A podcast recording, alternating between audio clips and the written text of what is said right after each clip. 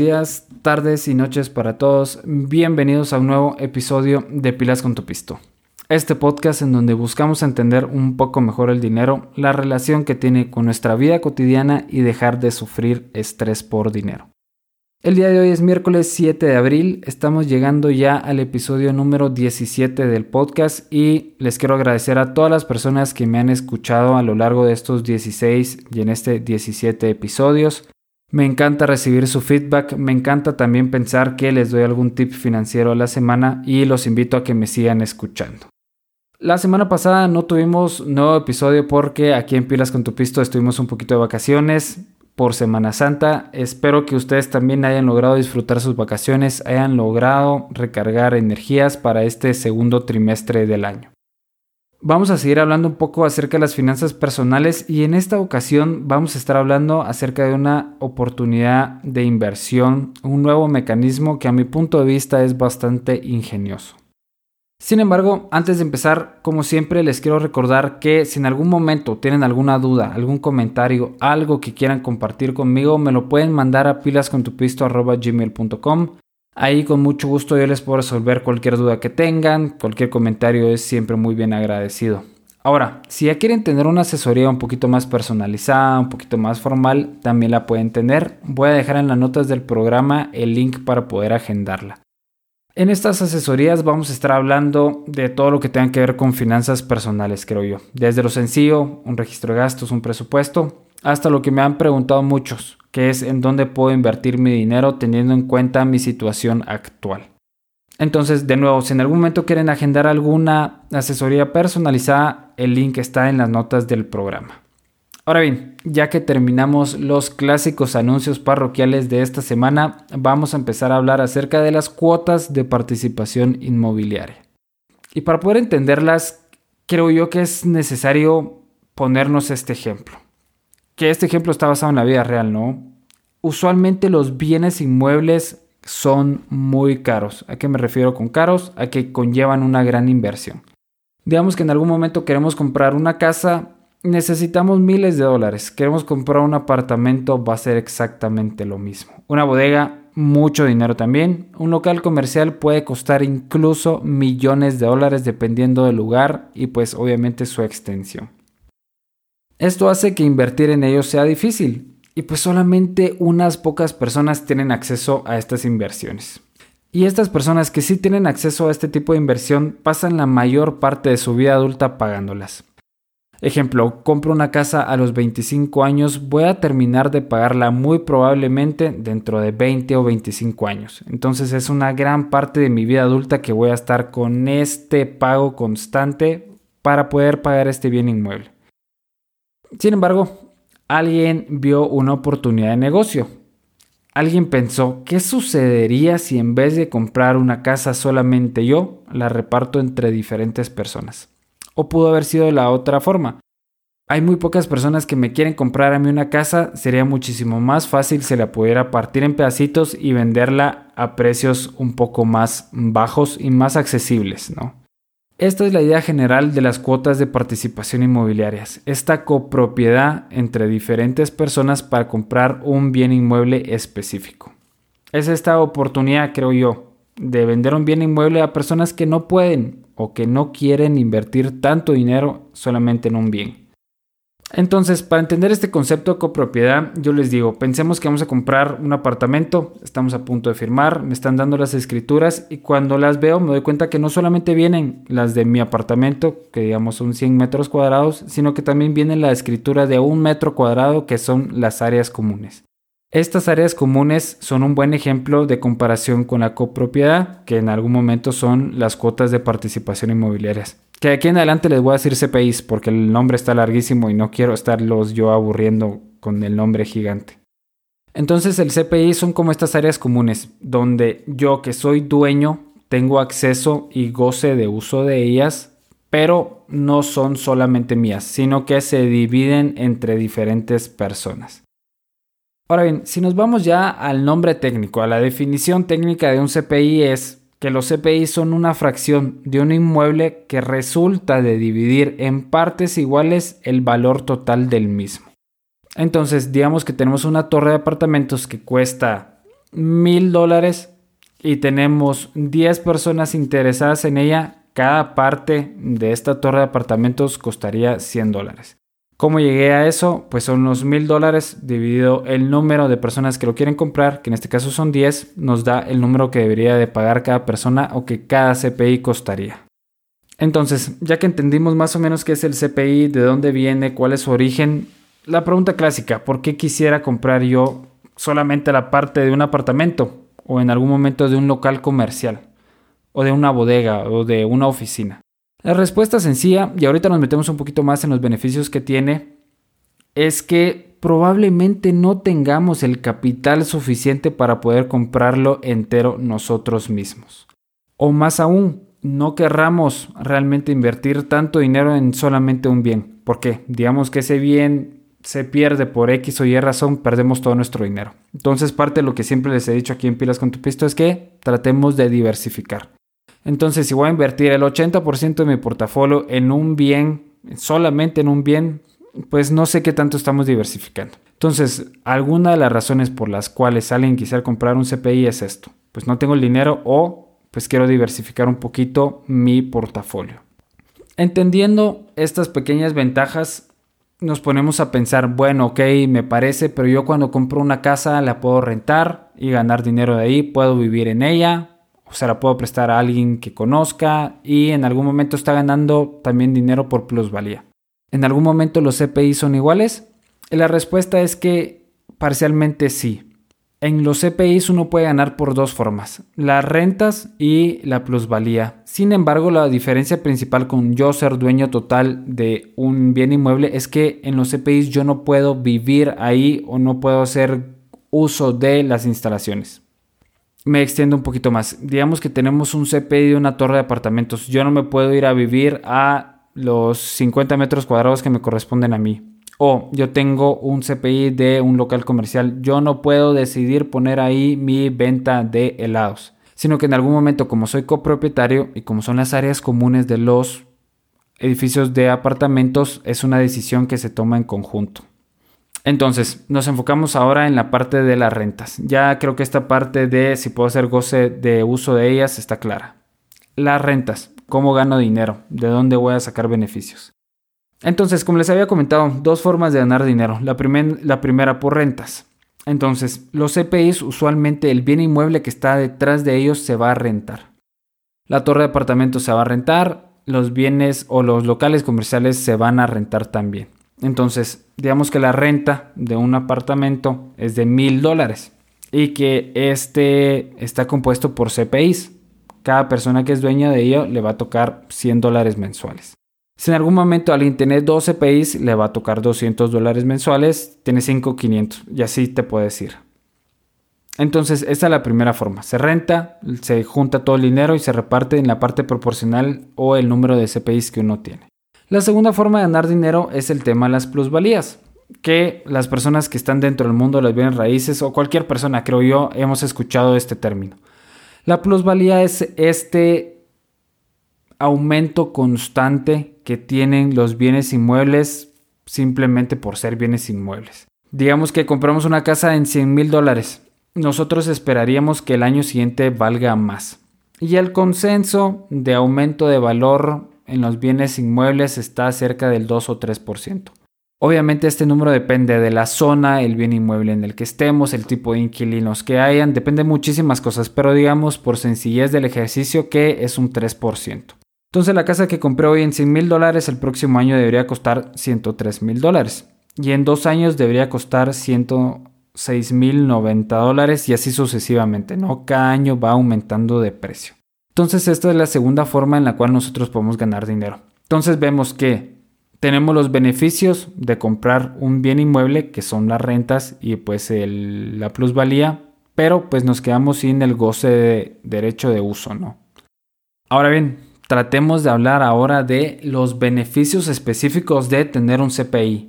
¿Qué ventajas tengo yo contra todos los demás métodos de inversión o mecanismos de inversión que hay allá afuera? Primero, al momento que te venden los CPIs, las personas que te lo están vendiendo tratan de asegurarte una rentabilidad.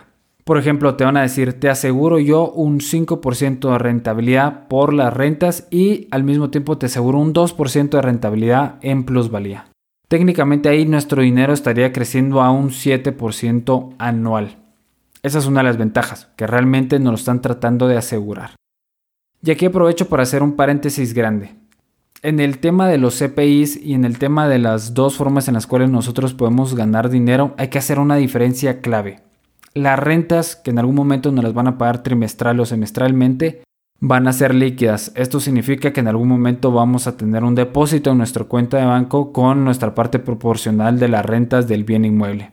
Ahora bien, la plusvalía es algo no líquido. O sea, no nos van a estar depositando, por ejemplo, regresando a esto de los 100 mil dólares que nos costó el apartamento y que en el año siguiente va a costar 103 mil y el año siguiente 106 mil, no nos van a estar depositando estos 3 mil dólares en nuestra cuenta de banco, sino que se va a estar aumentando en el precio del bien. Nunca va a ser líquido hasta que en algún momento nosotros decidamos venderlo. Entonces sí es bien importante hacer esta aclaración, porque las rentas van a ser líquidas, pero la plusvalía no va a ser líquida. Entonces, esa es la primera ventaja, que nos aseguran hasta cierto punto una rentabilidad. Segundo, es que es posible acceder a los beneficios del bien inmueble sin la necesidad de comprarlo totalmente. Y esta ventaja nos empieza a hacer más sentido cuando dejamos de ver un edificio residencial porque hay alguna probabilidad que nosotros podamos comprar un apartamento solito y nos enfocamos en los edificios comerciales. Nosotros probablemente jamás tendríamos acceso a hacer un centro comercial y por lo tanto no tendríamos acceso a los beneficios o a las ganancias que tiene tener un centro comercial. Por ejemplo, si en algún momento hubiéramos tenido la oportunidad de invertir en Pradera Concepción, en un Miraflores, en un Cayalá, no nos hubiera gustado, porque ahorita los vemos y están llenos, muchas personas van a ellos, se ven que todas las tiendas están rentadas. Entonces, el CPI en algún momento nos da el beneficio de poder tener acceso a este tipo de proyectos o de inversiones sin tener que comprarlo completamente. Y les pongo el ejemplo contrario para que veamos también parte de los beneficios. Digamos que logramos comprar un local y lo vamos a alquilar. Comprar un local va a tener un montón de aristas. Por ejemplo, nosotros vamos a tener que hacer los contratos de arrendamiento. Nosotros vamos a tener que estar cobrando mes a mes. Nosotros vamos a tener que velar por el mantenimiento. Nosotros vamos a tener que hacer el pago de impuestos. Nosotros vamos a tener que ver todo lo que está relacionado con el apartamento. En algún momento con los CPIs, como somos copropietarios, esa tarea se la dejamos a alguien más. Alguien más se hace cargo de poner el precio, alguien más se hace cargo de que nos paguen la renta, alguien más se hace cargo de la seguridad, del mantenimiento, de todas esas cosas. Entonces, esta ventaja que tiene el CPI no solo de darnos acceso a inversiones que no tendríamos por medios normales, sino que también nos desliga de toda esta parte que en algún momento puede ser tediosa, pues es muy muy positiva. Y el tercer beneficio que tenemos, y es parte de lo que hemos platicado aquí, es que el, el CPI es una inversión pasiva. Eso significa que lo único que tenemos que hacer es nuestra investigación y hacer la inversión. Todo lo demás, que fue lo que platicamos hace un par de segundos, de la renta, del pago, de aquí y de allá, lo va a ver alguien más. Entonces nosotros no nos tenemos que preocupar por eso. Y teniendo en consideración que cada vez es un poquito más difícil tener acceso a inversiones pasivas, pues los CPI se ven como una alternativa bastante buena para pues tener este dinero mes a mes sin tener que meterle tanta cabeza. Ahora bien, parte de lo que también me gusta hacer aquí en Pilas con tu Pisto es darles algunas de las desventajas o de problemas que puedan surgir con comprar los CPIs. Los CPI siendo algo tan novedoso, creo yo que la primer desventaja es que va a ser un poquito difícil encontrar a alguien que uno nos pueda explicar cómo funciona y dos nos pueda hacer los contratos y que los contratos sean justos, ¿no? Encontrar un abogado va a ser un poquito difícil. Y yo sé que aquí ya me estoy metiendo a temas finos, pero si es algo que tenemos que tener en consideración. Al momento de hacer cualquier inversión, leer el contrato, que nos haga sentido, que todas las cláusulas nos beneficien tanto a la persona que lo está vendiendo como a nosotros que lo está comprando, es muy, muy importante. Entonces, con los CPIs, siendo tan nuevo, encontrar a alguien que nos pueda hacer la escrituración, nos pueda revisar el contrato, va a ser un poquito difícil. Ahora bien, las otras dos ventajas tienen que ver con que dependemos de alguien externo todas las cosas y en todas las inversiones, cuando dependamos de alguien externo, no es un foquito rojo, pero sí yo les diría es un foquito amarillo. porque probablemente nosotros no vamos a tener injerencia en la toma de decisiones que hagan estas personas. Entonces, la primera que tiene que ver con terceros es que la administración va a ser externa. Esta parte de que las otras personas van a ver todo lo de la renta, el precio de aquí a allá, pues como depende de alguien más, no vamos a saber si va a ser muy eficiente, si va a ser ágil, si va a ser rápido. Entonces no va a depender nosotros este servicio que se le va a dar a los clientes finales y en algún momento eso nos puede causar un poquito de estrés, porque nosotros creo yo que siempre queremos darle 100%, pero esta parte como depende de alguien más, pues no podemos hacer nada. Y también tenemos que considerar que todo el tema de encontrar a alguien que, que, rente los locales comerciales o que rente los apartamentos también va a depender de un tercero. Nosotros no va a ser como que podamos poner, oigan, estoy rentando esto, me están interesados, pueden venir a verlo. No. Al ser copropietarios no depende de nosotros esa parte, sino que también va a depender de la administración y qué tan buenos sean ellos para conseguir contratos a largo plazo, conseguir buenos inquilinos, conseguir gente que pague. Entonces estas cosas que dependen de terceros yo creo que en algún momento sí pueden ser desventajas. Ahora bien, Siempre les digo, si la empresa tiene 20, 30, 40, 100 años de experiencia con los CPIs y se ha probado en muchísimas diferentes circunstancias que lo pueden hacer bien, ni se preocupen por eso. Yo creo que el historial vale mucho más en este tipo de cosas, entonces traten de, de fijarse ahí. Y si ven que tienen experiencia, no se preocupen más de lo usual. Ustedes traten de saber qué es en lo que están invirtiendo y pues ya las personas que su trabajo literalmente es la administración, se van a preocupar por eso. Entonces ya para terminar, siempre me gusta darles mi opinión personal acerca de los CPIs. Obviamente esa es mi opinión. Juan Orozco no me tiene que creer. Siempre le recomiendo hacer su propia investigación para entender un poquito más acerca de estos mecanismos de inversión. A mí los CPIs me parecen una excelente idea porque buscan hacer un poquito lo que hace Pilas con tu pisto, que es democratizar las inversiones este local comercial que solo una, dos, tres, cuatro personas en el país o empresas en el país pudieran tener acceso a, ahora se lo prestan a otras personas. Este riesgo inmenso que tiene comprar un bien inmueble lo repartimos un poquito. Esta diversificación del portafolio que voy a tener, porque no voy a tener que invertir todo mi dinero ahí, me gusta también muchísimo. Todas estas desventajas de la administración externa a terceros a mí no me da tanto miedo porque creo yo que las personas que están haciendo eso son buenas en su trabajo o por lo menos yo confío en ellas. Entonces creo que estas desventajas a mí no me suenan tanto, creo que son manejables, creo que con el tiempo podemos probarlas. Parte de lo que sí no me gusta tanto y tampoco podemos pedirle todo a todos es que los CPIs usualmente son caros. Hay un CPI en Guatemala del cual voy a estar hablando yo en el próximo episodio que me gusta muchísimo, pero el ticket de entrada o la inversión mínima que se tiene que hacer ahí son 30 mil dólares. Si nos ponemos en perspectiva, 30 mil dólares sería un excelente enganche para un apartamento. Pero este CPI es de locales comerciales, entonces en ningún momento nosotros tendríamos acceso a ello y por lo tanto el precio, ¿no?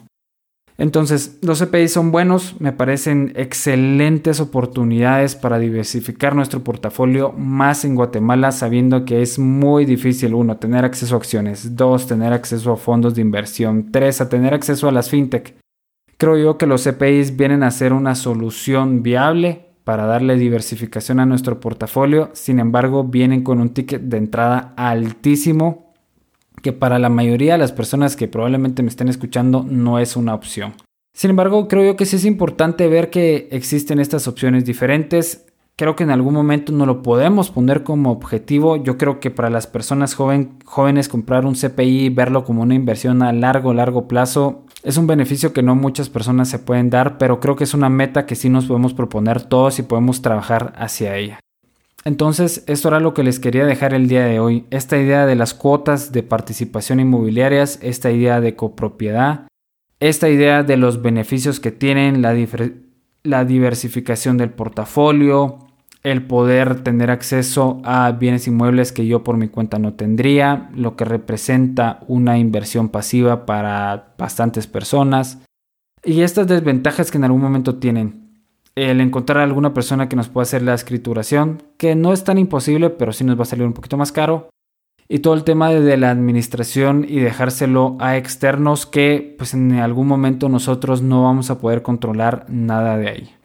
Espero que les haya gustado muchísimo, tanto como a mí me ha gustado investigar acerca de este tema. De nuevo les repito que la semana siguiente vamos a estar hablando acerca de un CPI en específico que hay en Guatemala, los beneficios que tiene, cómo funciona el modelo, nos vamos a meter ahí a las entrañas y dejar todo súper súper claro.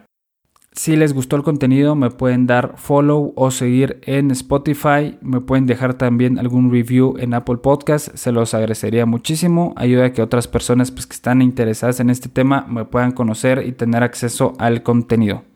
De nuevo, les agradezco muchísimo por haber escuchado acá y nos vemos en el próximo episodio de Pilas con tu Pisto.